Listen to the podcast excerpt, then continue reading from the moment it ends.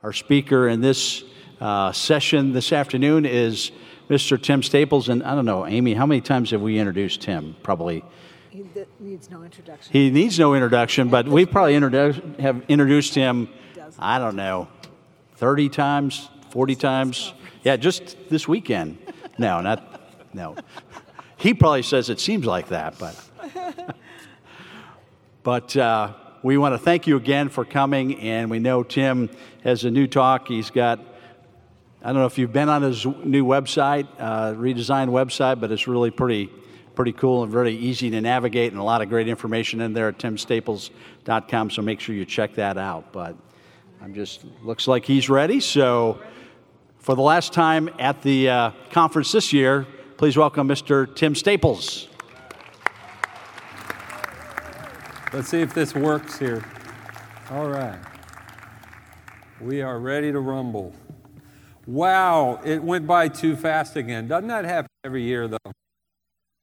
How'd you like my friend Steve Ray? My goodness. That boy, did he get to the unibrow Apostle Paul? Did he get that? Okay. oh, I love that document of Paul and Thecla that he gets that from. Anyway, all right, that's not my talk. Well, we're going to close it out here. I'm unfortunately, I may have mentioned this before. We were trying to get my CD set ready for this conference, and it didn't quite get ready. It's going to be delivered in about two weeks um, from the printer. So I'm going to give a little snippet for this final session on the Seventh day Adventist movement. And I did a couple talks this year that are a little more esoteric, so I was thinking, you know, I'm going to have four people show up uh, to the talk. But earlier, as I shared the J- Jesus Christ having the um, beatific vision, you see why it's so important. It's amazing when it comes to our Catholic faith how everything is connected, isn't it?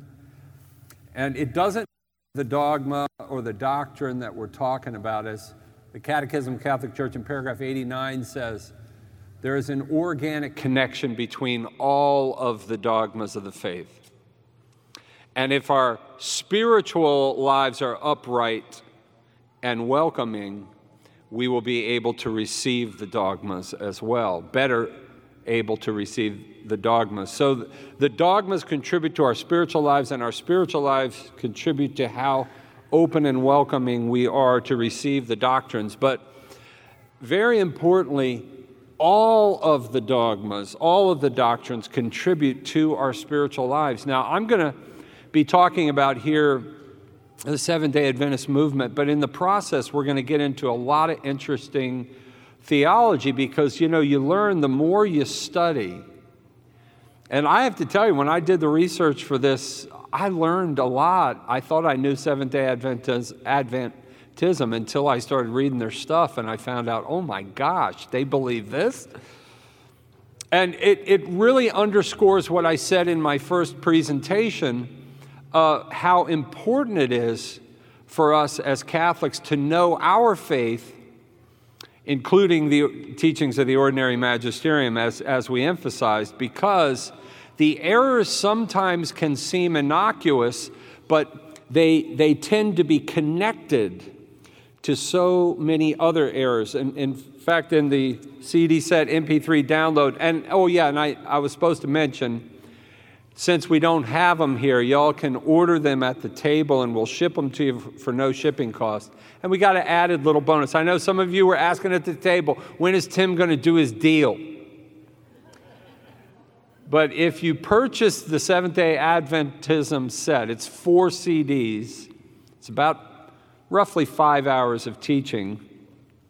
You can take anything else you want off the table, but one item, not everything one item for free. So go over there and we'll take your information and get your address and we'll ship it to you here in the next couple weeks. All right, but at any rate, this morning I'm, or this afternoon, I'm thinking, okay, what can we do here in the short time that we have? I'm going to try to, uh, we'll give it a shot here until they throw me out anyway.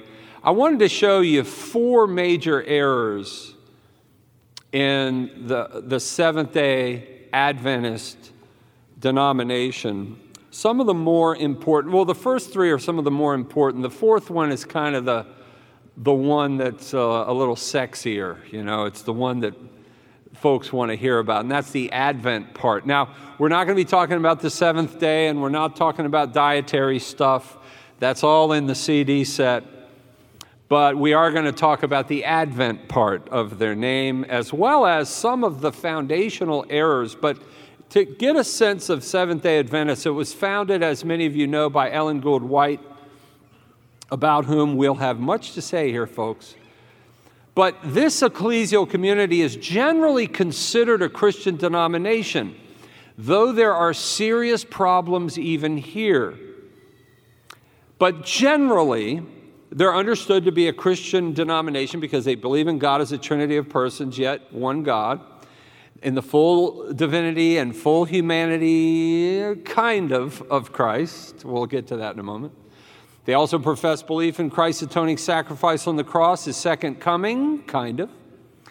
And more that could be said to be Orthodox Christian belief. But notice I say kind of a lot because I think the uh, Adventists are, are, another example of the importance of the magisterium of the Catholic Church.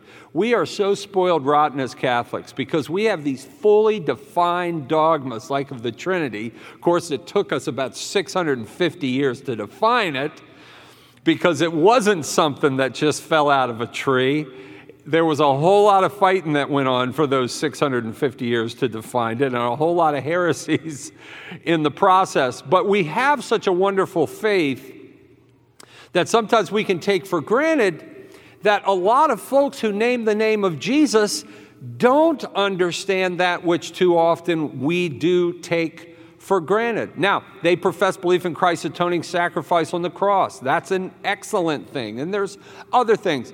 But generally speaking, I, I should say the church has not given a definitive word on whether SDA baptisms are valid or not.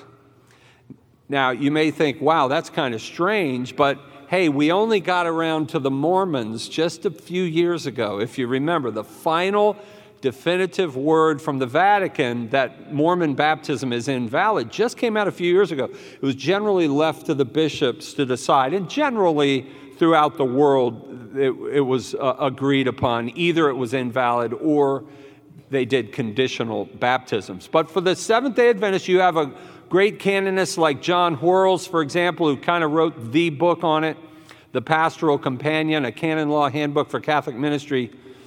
Uh, he says their baptisms are valid.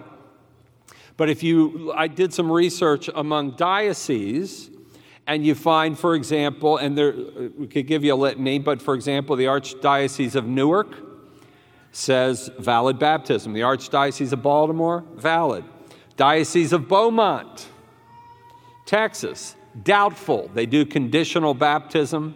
The Diocese of Altoona, Johnstown, they investigate on a case by case basis. So there is disagreement in the church over whether Seventh day Adventist baptism is valid or not, and often you find they do investigation on a person by person basis, and often conditional baptisms. Now, why is this so? And folks, this should underscore the importance of what we're talking about here.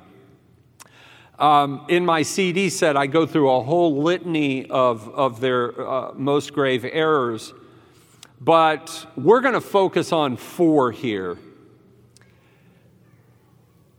And I'm going to start here with uh, a, a little bit of background. In 1988, the Seventh day Adventist denomination published its official sort of this is their catechism of the Catholic Church. It's called Seventh day Adventist Believe, a biblical exposition of 27 fundamental doctrines, which was updated to 28 fundamental doctrines in 2005. They added growing in Christ as their number 11. And uh, I won't get into the background there. Get the CDs and you'll learn more about uh, that. But what's fascinating as you read through this uh, official sort of declaration of their faith, baptism is never commanded to be performed at all times in the name of the Blessed Trinity. Now, in number, I'm going to list them according to the new numbers in 2005. In their number 15, they allude to Jesus' baptism being in the name of the Father, Son, Holy Spirit. And under qualifications for baptism, there's another allusion. However, there's no explicit mandate to baptize in the name of the Blessed Trinity. And this is so because in the 19th century, when they were born out of the Adventist movement, there was a lot of disagreement over do you just do it in the name of the Lord? Is it the name of Jesus? Is it the name of the Father, Son, and Holy Spirit? So you find the SDAs are just kind of silent on it. They may mention it here, mention baptism in Jesus' name here, mention it in Father, Son, Holy Spirit, but there's no mandate. It's so odd to us as Catholics, but we're talking about here the form of baptism, people. This is huge. In fact, I did a little investigation here and discovered that since the baptismal vows of the Seventh day Adventists were updated in 2005, the same time they put out their new uh, list of now 28 fundamental beliefs, they went from 13 vows to just three. So now there's even less certainty about their baptisms because not only is there no form at all attached to the vows, there's no mandate to, to the ministers as to how they can do it. But there's not even a mention of the Trinity as, as the vows. That was taken out. So you only have three vows now, baptismal vows. So you, you don't have an explicit confession of belief, belief in the Blessed Trinity. It's removed now, at least from this, the, the vows, and the form of baptism was left to the baptizing minister. Now, the norm is to baptize with the Trinitarian formula. However, on the local level, and I did, you just, if you surf the net a little bit, you'll find on the local level, often I have uh, uh, here some examples I won't bore you with, but you'll find the Seventh day Adventists on the local level, they don't, have, they don't mention a word about the form of baptism. It's just baptize. And so it's up to the minister. And so, of course, that's a grave error that lends itself to saying we need to investigate to see whether we have a valid baptism. Because if you don't have valid form, guess what? You don't have a valid baptism. You know, that's the first point, but it really brings home to me the more I do this stuff as an apologist, the more I say again and again, thanks be to God for the magisterium of the Catholic Church that we have, so we can have the certainty of faith to know with infallible certitude what is essential. What are we to believe as Christians? But error number two. Now, error number two uh, and error number one is uncertainty on the valid, uh, uh, the validity of the form of baptism. But error number two is really throws some more confusion into the mix because the Seventh day Adventists, and this was odd for me when I was doing the research here, they actually teach God has a body. And I'm not talking about the incarnation, which we qualify. Christ, the second person of Blessed Trinity, acquired a body, but that in no way changes either the divine person or the divine nature. They're talking about the divine nature possessing a body. And this is so odd to me because when you read through, for example, fundamental number two, three, four, and five, uh, the Godhead, number two, God the Father, number three, God the Son, number four, God the Holy Spirit, number five, you're getting some decent, although nebulous, Trinitarian theology. At least it kind of comes through. Okay, guys, you're kind of there. I mean, you don't have the Council of Florence, right? Uh, uh, you know, sort of define Trinity. But they at least get the sense of things until you get to fundamental truth number seven the nature of man where the Seventh day Adventists make this shocking claim, and I quote The Bible indicates that some people have seen parts of God's person. Moses, Aaron, Nadab, Abihu, and the 70 elders saw his feet. Quoting, of course, Exodus 24 9 through 11. And again, there's no qualification here of anthropomorphism or anything like that. In fact, the SDAs then go on to give a list of Moses seeing God's back in Exodus 33, 23, 33. Daniel seeing the Ancient of Days seated on a throne, Daniel 7, 9, and 10, and more. Leading up to, let me give you this declaration here. Again, this is number seven in their list of 28 fundamentals.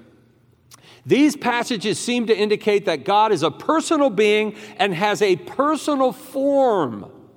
This should come as no surprise, for man was created in the image of God. Wow. It is good that they sort of lessen the definitive nature of this statement. You, will see seems and, and that, but unfortunately, it doesn't hardly help because the bottom line is once they say that God has a form or a body as men do, folks, that's no longer God we're talking about. That would mean God, my friends, would have potency, at least in his body or whatever form he would be confined to in some sense. He would be here, but not there. He could move, etc. And as such, he could not be the God who is pure actuality, or as James 1:17 says, with whom there is no variation or shadow due to change. A God with a body is not God. You're talking about an idol here. Now, unfortunately, folks, that is such a grave error that we could pretty much close up shop right now and, and, and, all of us should hit the streets and start sharing the faith with our Seventh day Adventist friends, because that is the gravest of errors when you're talking about losing who God is. But error number three and this really is a category of two major errors, and that has to do with their Christology. In fundamental number four, called God the Son, the Seventh day Adventists teach, and, and again, this is kind of like when you read their sections on the Trinity, it sounds good at the start. You know, and again, I say, thanks be to God for the magisterium. That's all I could think of as I was reading through this stuff and preparing it. It's like, man, we are so blessed as Catholics. We really are. Because you can see this stuff takes a lot of fine tuning. But at any rate, when they, you know, as you read through God the Son there, they have a lot of good stuff. They at one point even state that Christ has two natures and that he is one person. And I was going, yes, yes. However, they make the error of referring to the union of the two natures as being, in fact, it's one of the little subheadings is a blending of two natures. So, in the person of Christ, they say there is a blending of two natures. They claim divinity and humanity were combined. And so now we have a human divine person. Beyond just two natures, now we have a human divine person. That's a mishmash. And once again, we run into a big problem here, folks. You run into verses of scripture like Malachi chapter 3, verse 6 I am the Lord, I change not. There are three persons, the Blessed Trinity, amen? Father, Son, Holy Spirit from all eternity. None of those three persons can change. Why? Because they are the one God. And so there can't be a, you know, a divine person who becomes a human person in any sense of the word. And this is why, my friends, we say Jesus Christ is not, not a human person. You see, some Catholics make that mistake sometimes. No, he's not. He's fully human, but he's not a human person. He is a divine person, one person with two natures. And the SDAs had it right if they'd just stopped. Just stop right there.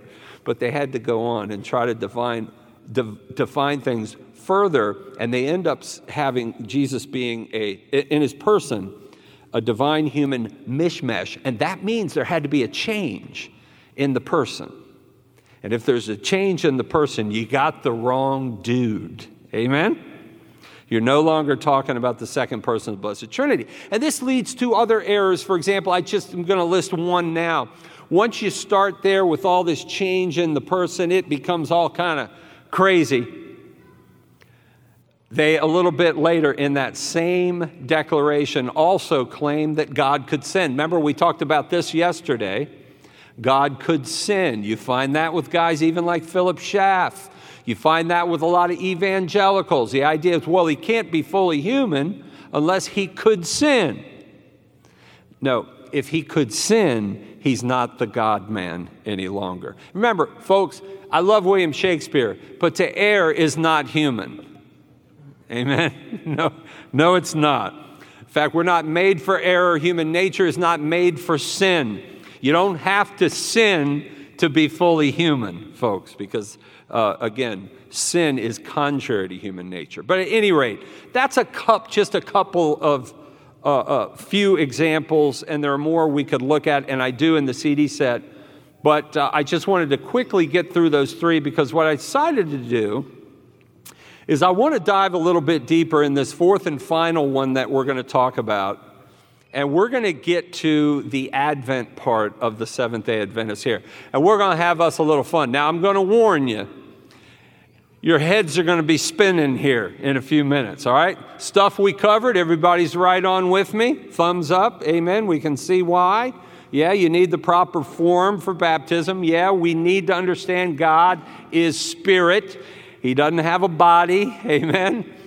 Uh, and we need to understand who Jesus Christ is one divine person with two natures.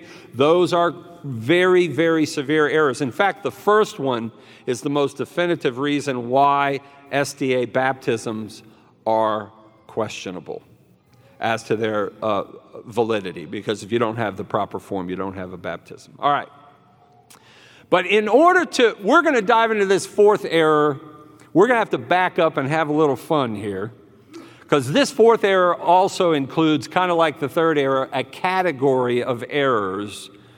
And this is concerning the Seventh day Adventist most, most foundational teaching that really makes the Seventh day Adventist unique.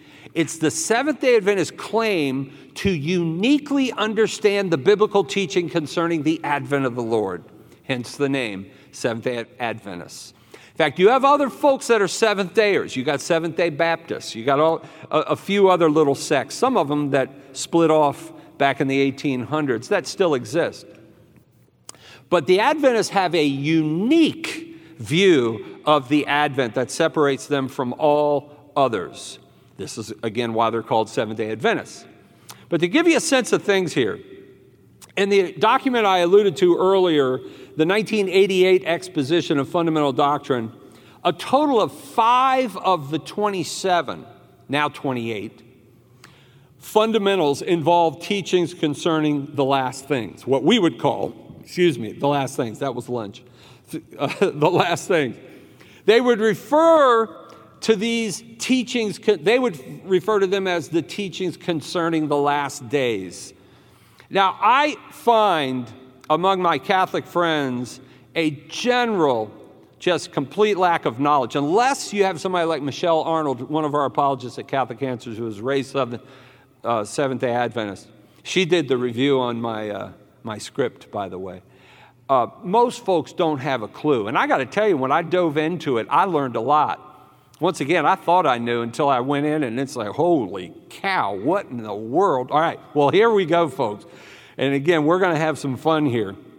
But in order to really understand it, we have to understand a little bit about the Adventist movement of the early 19th century during which the Seventh day Adventist community was born. In particular, we have to understand what happened just a couple of years after what has come to be known as the Great Disappointment. by the way, that's the title of the CD set that you all are going to buy and then get something else for free, all right?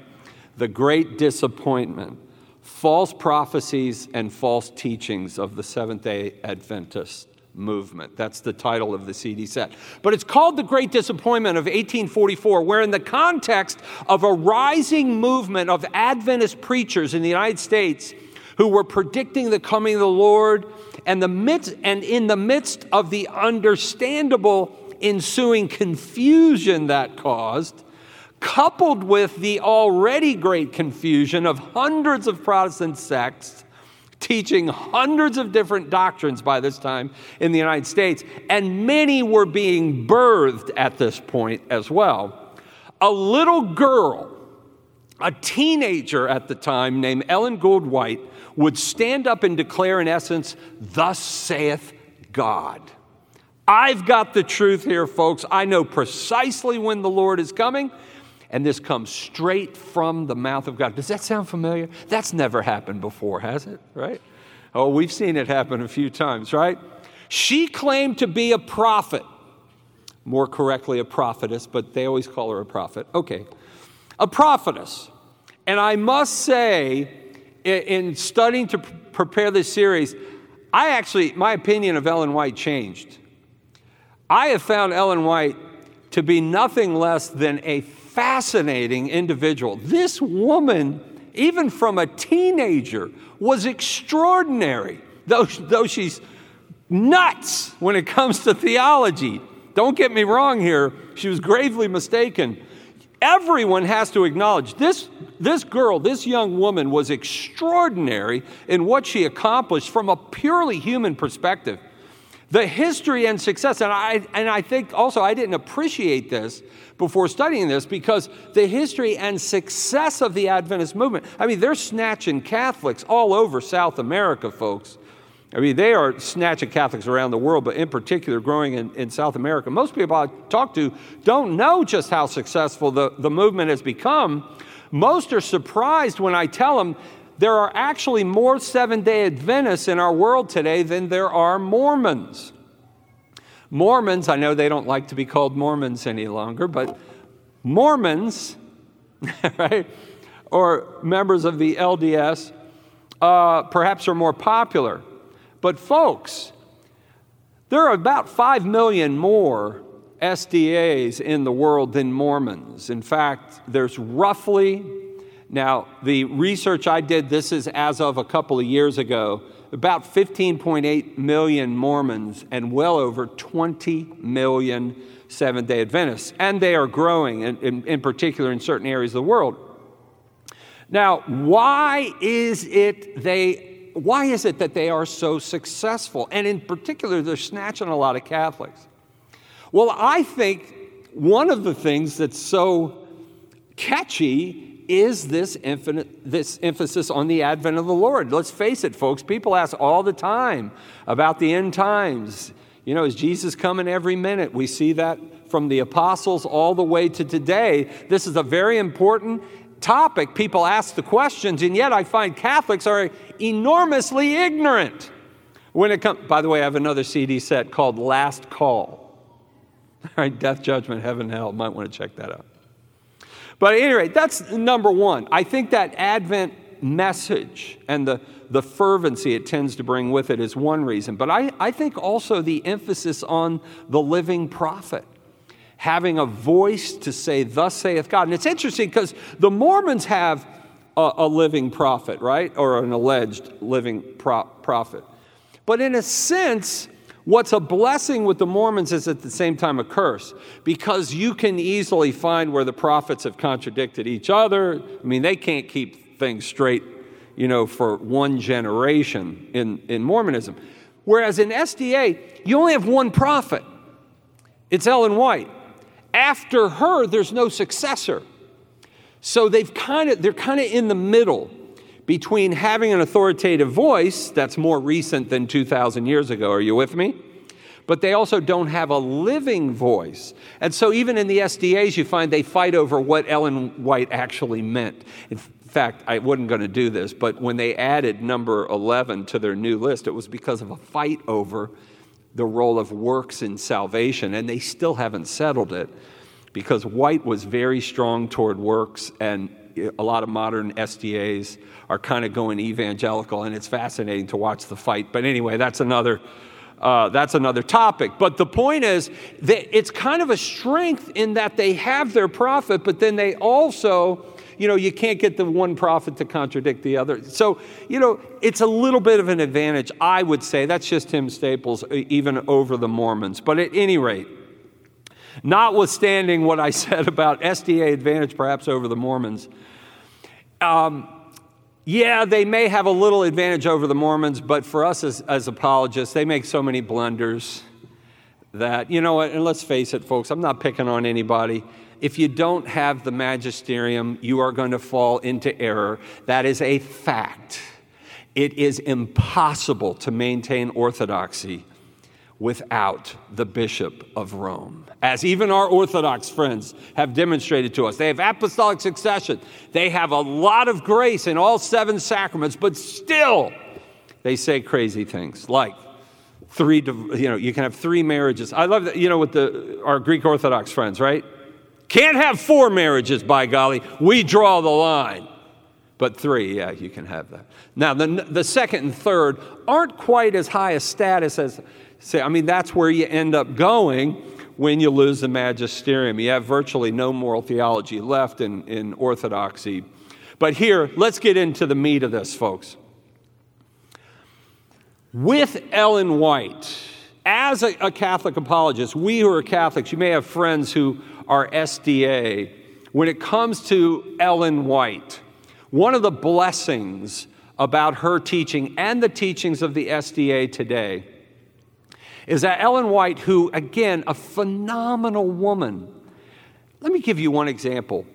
In her testimonies for the church, okay, this is, my gosh, how many volumes is it? I think it's, I know I wrote it down here somewhere. It's something like 40 plus volumes. It's like encyclopedias of her prophecies and visions. I mean, this woman wrote volumes and that's good for us because there's so many contradictions and crazy stuff in there. But again, it's phenomenal what she wrote. At any rate, in um, volume four, page 230, and volume five, page 98, um, Ellen White herself claims to be a prophet, and in the Seventh day Adventist 28 Fundamentals of the Faith, they declare her to be a prophet and that's in fundamental belief number 19. So, with that, and understand that Ellen White clearly taught that being a prophet means not just predicting the future, but she speaks forth the mind of God. So, it doesn't just mean, and this is correct, right? The word prophecy means to speak forth, right? The, the mind of God. So, it's not just her predictions for the future, and we'll look at a couple of them, but also her teaching that is definitive. And if there is one error, says the SDA, in White's teachings or in her prophecies, even her predictions of the future, then she would be a false prophet. So that's, that's a real um, important thing to know as a Catholic when you begin to look into the SDA movement. So, all we need to do then, right, if that's true, is to find one bogus prophet, uh, prophetic message from her and all those volumes and volumes of her prophecies. And believe me, I looked into them. Wow. I would not come close to reading through all that stuff in this lifetime, but you don't need to go far to find some serious um, errors here. So, this is what we're going to do. Let me just consider two prophetic utterances dealing with events that Ellen White claims were prophetic and we're going to see that she's a false prophet. All right? And again, I emphasize, she claims the spirit of prophecy that she possessed would not allow for a single error in her prophecies. So, let's take a look. In her book, The Great Controversy Between Jesus Christ and the Devil, published in 1858, Ellen White speaks of one of the great Adventist preachers of her youth, Josiah Litch. He's going to become important in a moment. We're going to see from him again. In 1838, I kid you not, folks, Ellen White says this prophetically that Josiah Litch predicted in 1838 that the Ottoman Empire would collapse in two years. Now, folks, you don't have to count in your fingers and toes. 1838 plus 2 is what? 1840. I mean, it's amazing. So you're telling, what? Now, the, the worst part of this is Ellen White's writing after the fact. After the, come on, Ellen.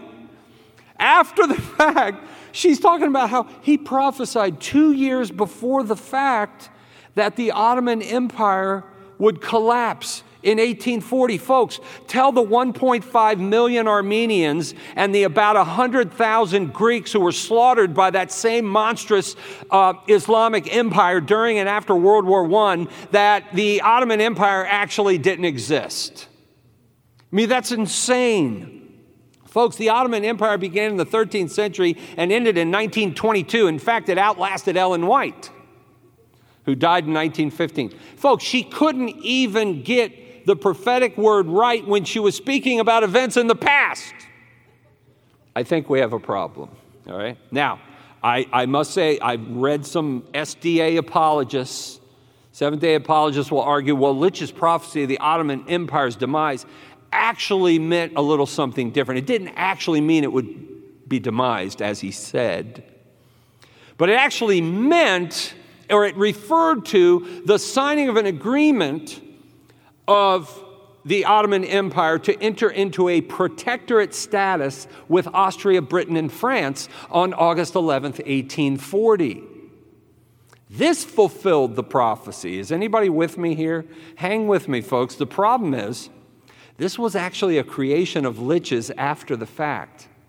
When the original date of the fall, August 1840, came and went and the fall didn't happen, Litch first attempted to say the Turks' rejection of an, a European peace plan on August 15, 1840, fulfilled the prophecy because it doomed the Ottoman Empire via the inevitable war that he then predicted would happen with Europe.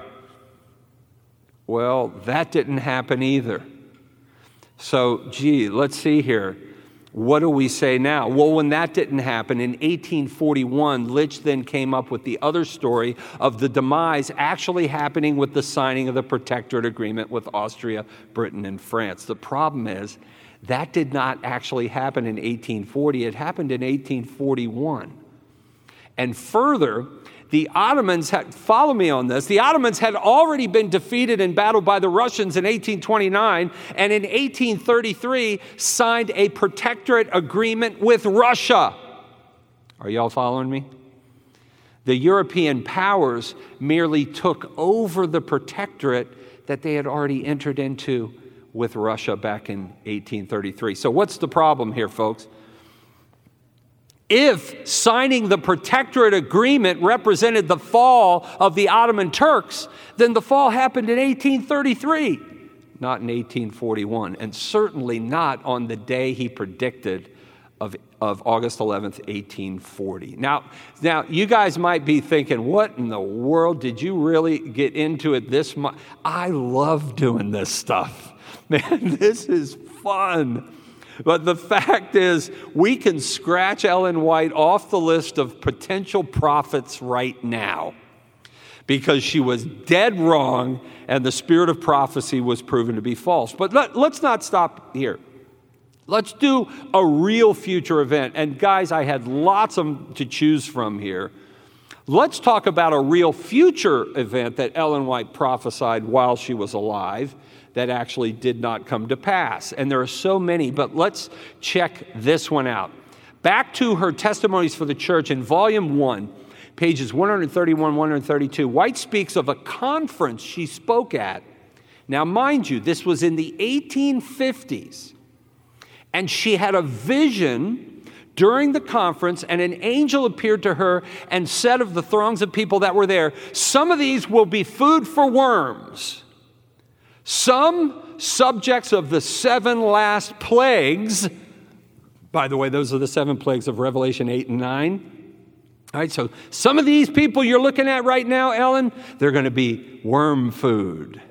Some will be subject to the last plagues because remember, the Advent is, is, coming. Jesus is coming any, any time now. Some will be alive and remain upon the earth to be translated at the coming of Jesus. Well, really? Some of these folks at a conference that Ellen White spoke at in the 1850s would never die, but would be translating at the coming of Jesus? Folks, he still hasn't come. You know what that means? None of them were translated at the coming of Jesus. Ellen White, you missed another one. Now, these two examples alone put to rest any thought of Ellen White being a true prophet.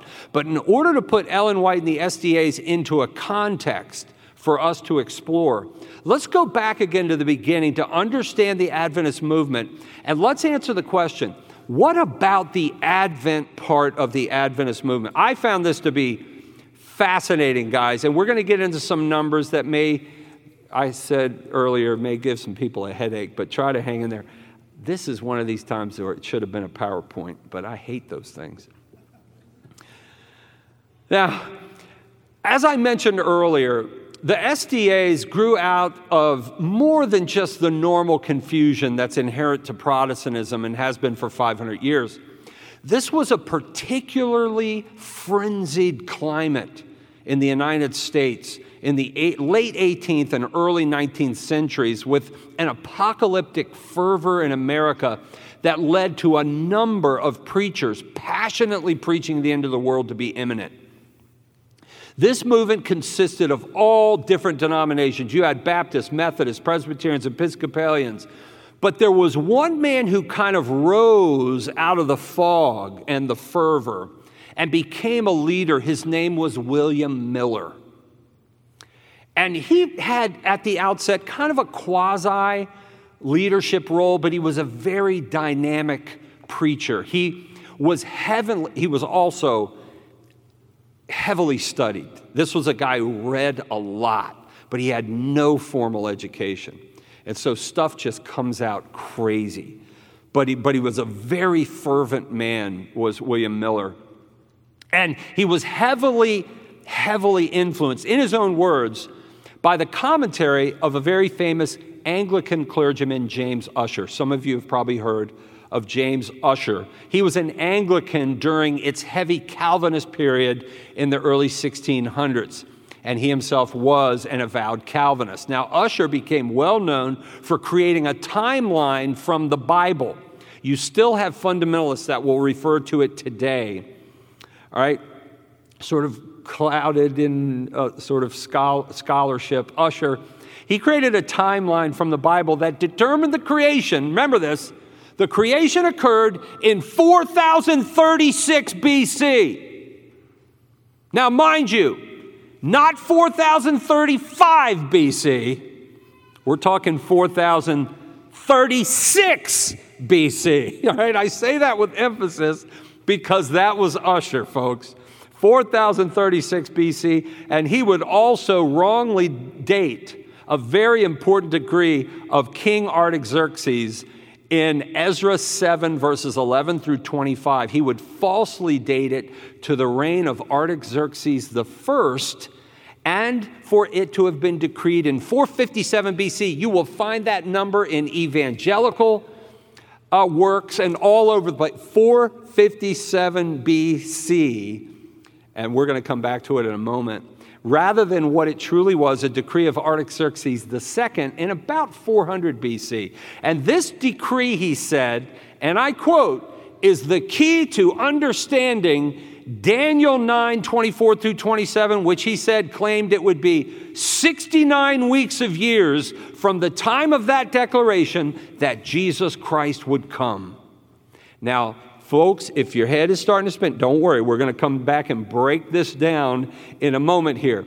But this is key as a foundation for the Advent part of the Seventh day Adventists. They just knew William Miller had this thing nailed.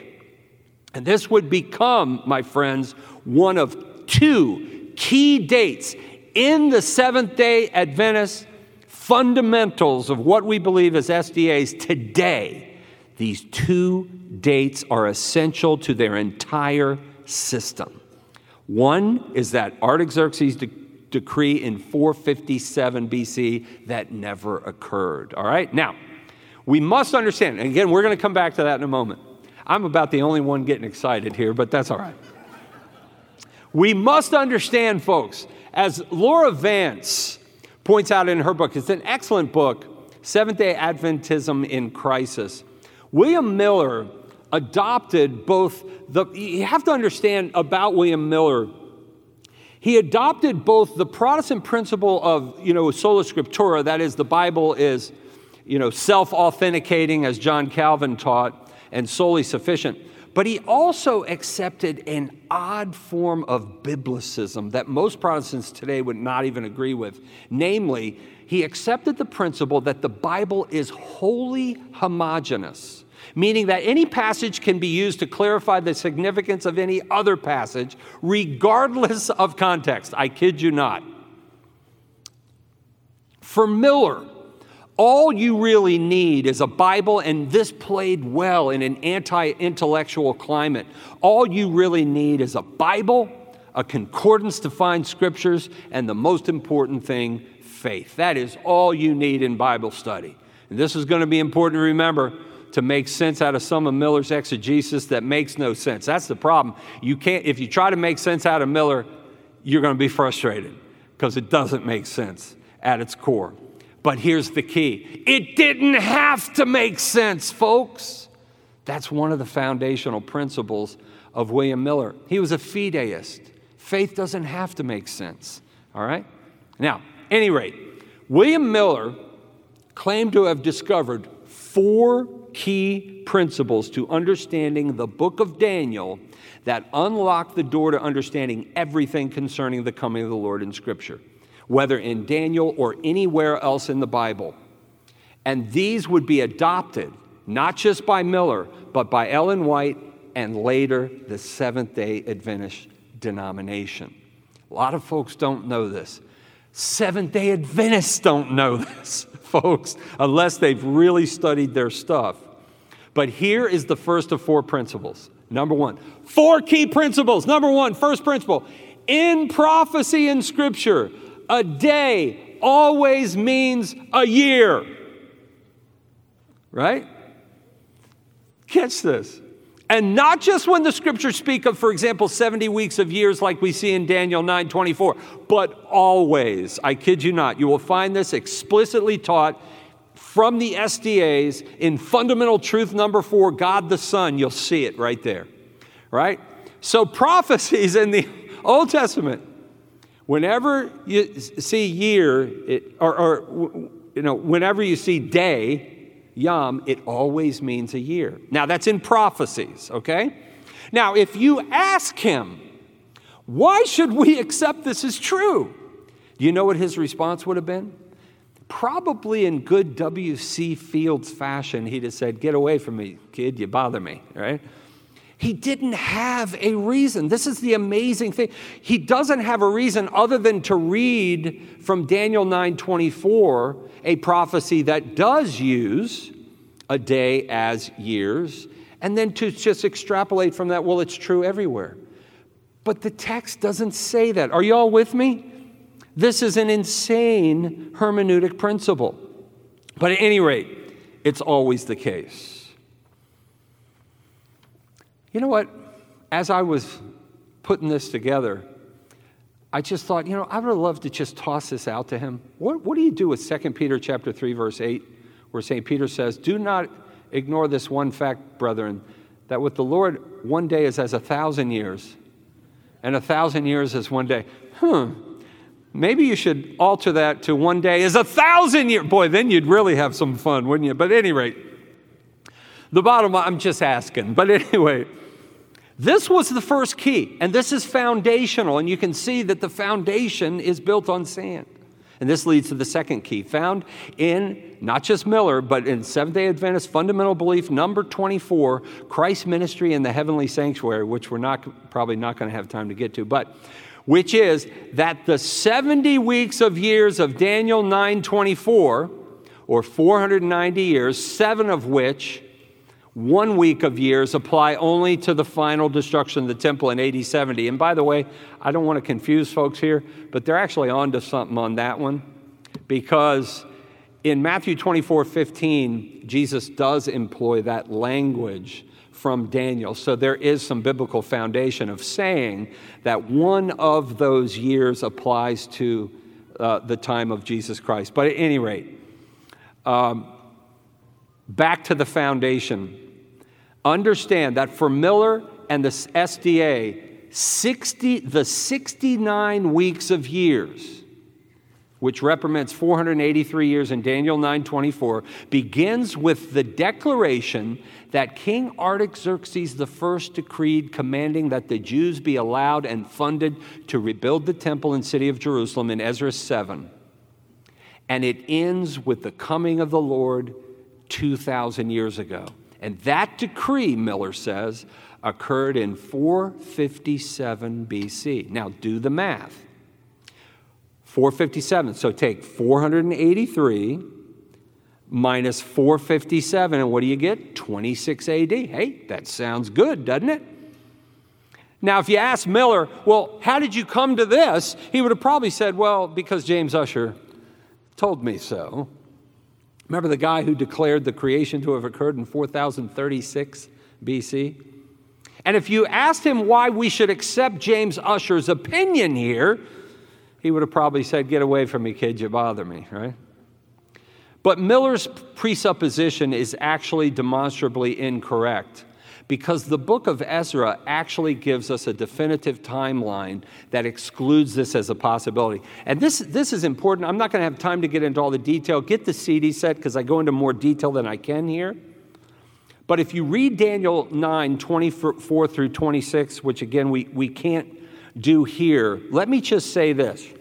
It, and by the way, a lot of evangelicals fall prey to the same myth of the decree of Artaxerxes in 457 BC. But, folks, it was commonly understood among the fathers of the church that this prophecy does, uh, it does refer to the coming of Christ. However, Julianus Africanus, for example, in his Chronicles, Book 5, written in the late second or early third century, Sulpicius Severus, writing in AD 400, and other among the fathers and early Christian writers understood that this was not Artaxerxes I who gave this order. It was Artaxerxes II that gave the order to rebuild the temple and city in Ezra 7 11 through 26. And it happened in about 400 BC, not 457. Again, Miller refers to it as being Artaxerxes I and in 457.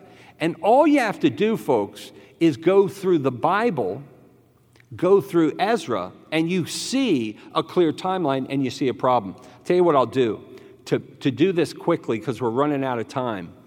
We have to know what historians generally agree upon from the study of Scripture to the various histories of the Persian kings. For example, you can go to the Journal of Jewish Lore and Philosophy article by Henry Englander, Volume 1, Number 1, back in 1919, pages 83 through 103, published by the Hebrew Union College, um, the Jewish Institute of Religion.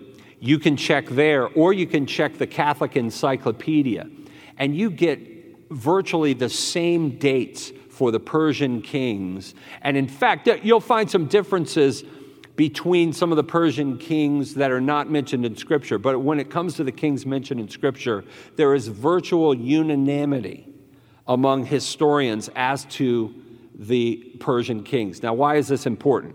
Real quick Cyrus the Great is the first Persian king that is mentioned in Scripture.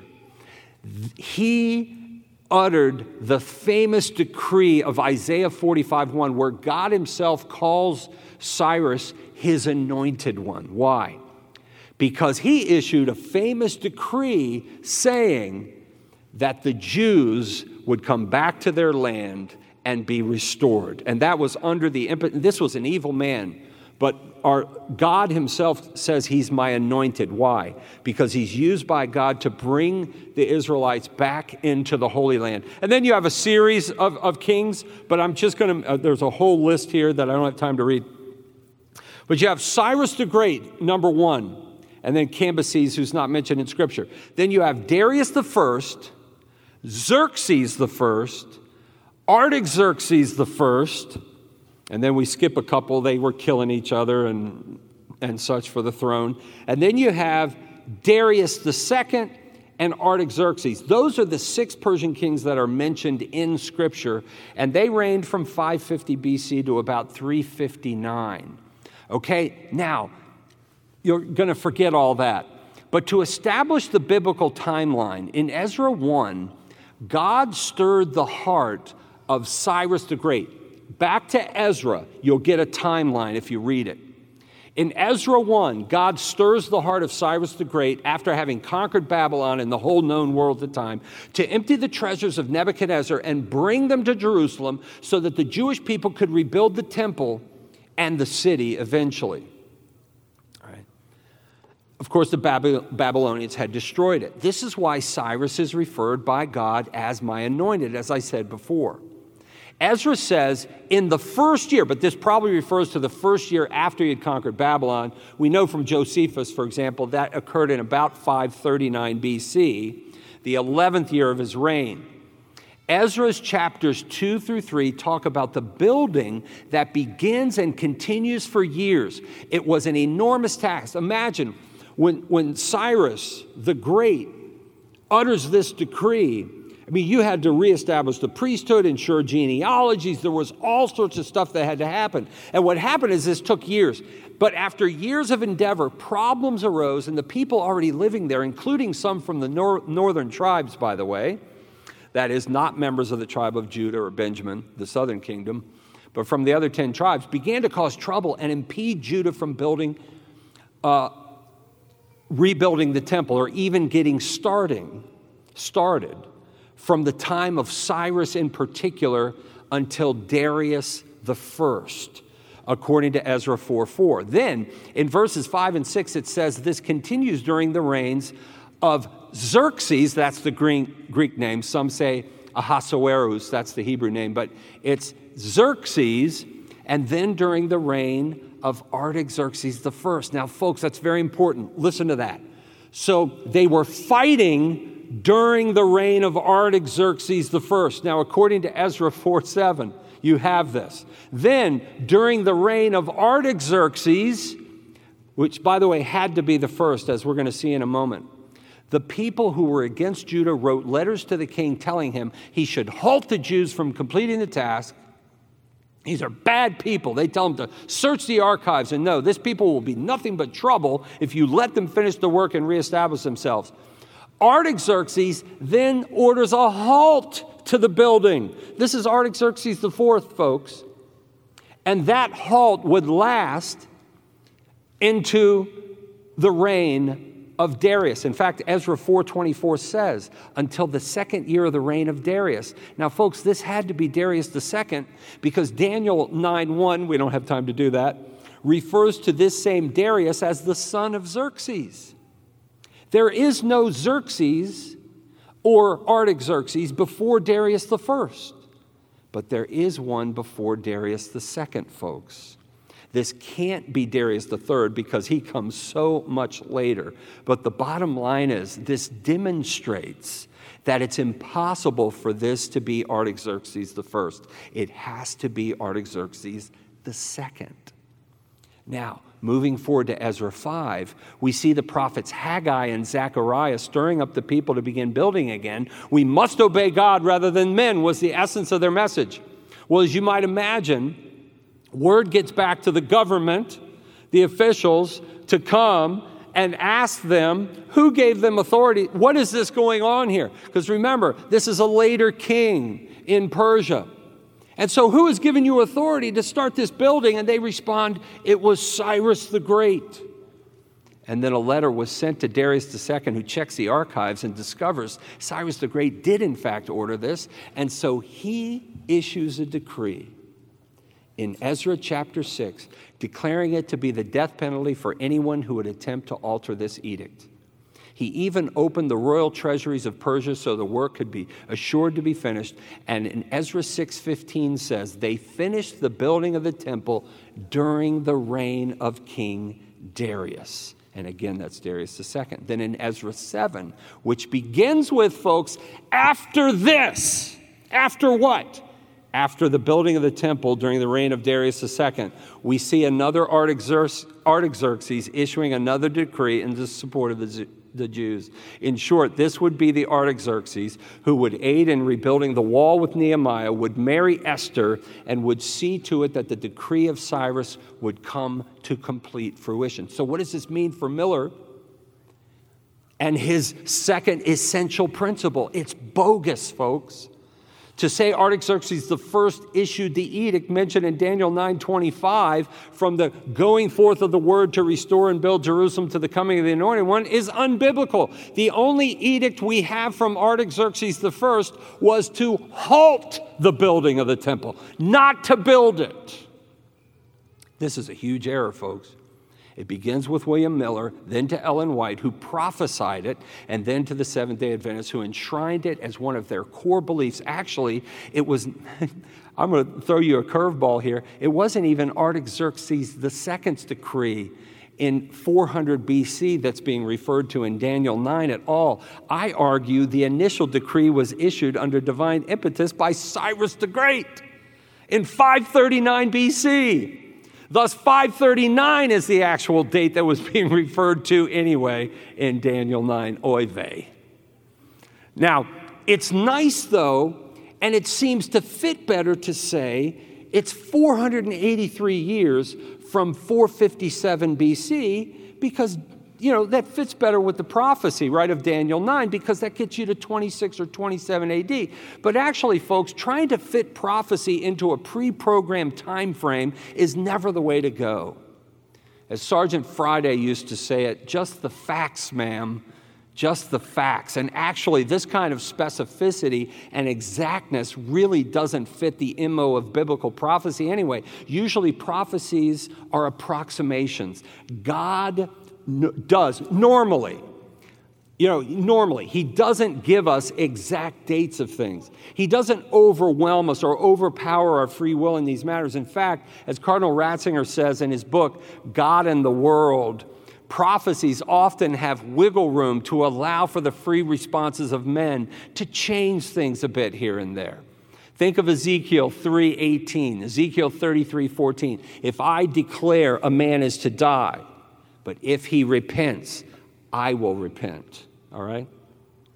So, to get this kind of specificity, and I'm almost out of time, let me just try to get down here to this next principle and we'll, we'll say goodbye. At any rate, this is, as most prophecies are, an approximation that leads to the general time of the coming of the Lord. This would have most likely been one of the reasons why there was a lot of fervor at and before the time of Christ for the coming of the Messiah. Because Daniel 9:26 says, "After the 62 weeks, an anointed one shall be cut off until the decreed end." Now, by the way, Miller interpreted the end here as referring to the second coming of Christ. We know the end refers to the destruction of the temple, actually, here, at least in one sense, because Jesus specifically tells us so in Matthew 24 15. And that is the prophetic destruction of the temple that would happen in AD 70. He uses the very same language Daniel uses in describing the destruction in Daniel's chapters 9, 11, and 12 as the abomination of desolation. Anyway, another key to remember here is the term after the 62 weeks. That's crucial. After does not necessarily mean immediately, but some unspecified time after, about actually 57 BC. But at any rate, much more we could say here, I can't, but I've got to close things out. Let me move to the third key principle, and this is the most important one, folks. Because this year of 457 is a building block that leads to Will, William Miller's third key principle to understanding Daniel in the end times. And this, my friends, is the most important of all and the foundation for the entire Adventist movement. And it too is found in fundamental belief number 24 in uh, the, the fundamentals. Now, red flag should be waving right now, siren sounding. This is really important. But here we go. In Daniel chapter 8, we have the famous vision of the ram and the goat. That ironically, folks, there is virtually no disagreement among scholars, Protestant and Catholic, about as to its meaning. Because basically, the angel Gabriel gives us the answers in the book of Daniel.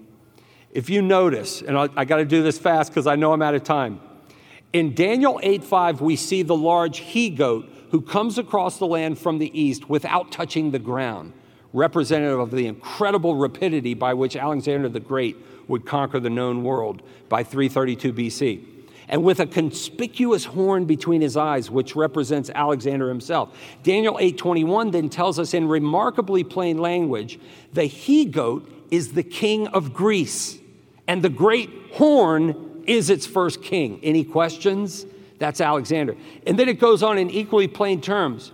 And then this goat crushes a ram with two horns in verse 7, which represents the Persians, the Medes and the Persians, who become one empire which verse 21 uh, again tells us in plain terms. And then, when the goat is at its strongest and began to magnify himself, verse 8 says, the great horn was broken. Alexander dies. And then, instead of it, four horns arose toward the four winds of heaven, or covering the known earth. This is Daniel 8 8. This represents the four kingdoms that developed after Alexander's death with four rulers. Folks, this we all know. You had the Ptolemaic Empire in the south, in Egypt, the Seleucid Empire in the east, the Antigonid Empire in the north, and the Macedonian Empire in the west. Here's the key for us. In verses 9 through 12, we find the little horn, which would represent Antiochus IV, an absolute monster that arises from one of the four horns, that would be the Seleucid Empire where the Maccabean revolt would occur in 165 BC. And Antiochus IV then is prophesied to commit what Daniel would refer to here in Daniel 8:13 and later in Daniel 12:11 as the abomination of desolation. And again, Jesus would use that same phrase to refer prophetically to the final destruction of the temple in Matthew 24:15, to which the old temple was a precursor. This text prophesies that Antiochus IV would overthrow the sanctuary and cause the perpetual sacrifice to cease, both in Daniel 8 and Daniel 12 11.